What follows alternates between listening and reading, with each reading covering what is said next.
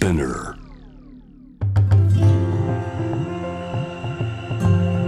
福本敦子の聞くコスメこんにちは福本敦子です今日は部屋の香りの話をしたいと思います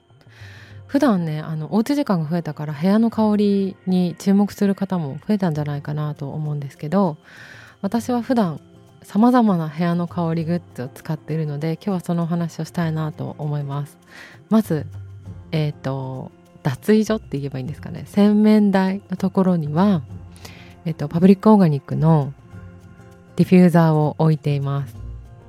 すごいいい香りでこうちょっとお手洗いと一緒になってるので精油の香りが漂ってるとなんかお客さんも使う場所だからいいかなと思ってその香りにしてるんですけど置いておける感じが楽だからその場所はディフューザーっていうのを使っています。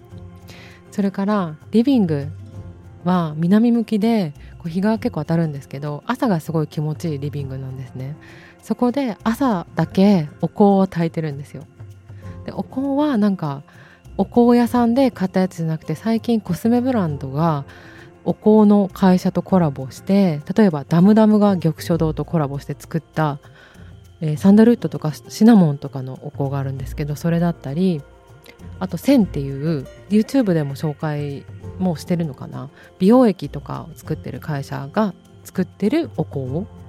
多分なんか時を楽しむっていう意味でスキンケアの時間っていうのとあと香りっていうのが結構遠くないところにあるのかなと思うんですけどその流れでいろんなブランドがお香を出してて線もね東京行動さんっていうお香の会社と一緒に作っているともしびっていう香りがあるんですけどなんかそういうちょっとビューティーも絡んだお香とかを使っています。それをね朝ね炊いてね植物に水をあげたりするんですけどその時間がすごい楽しいなと思って使ってます。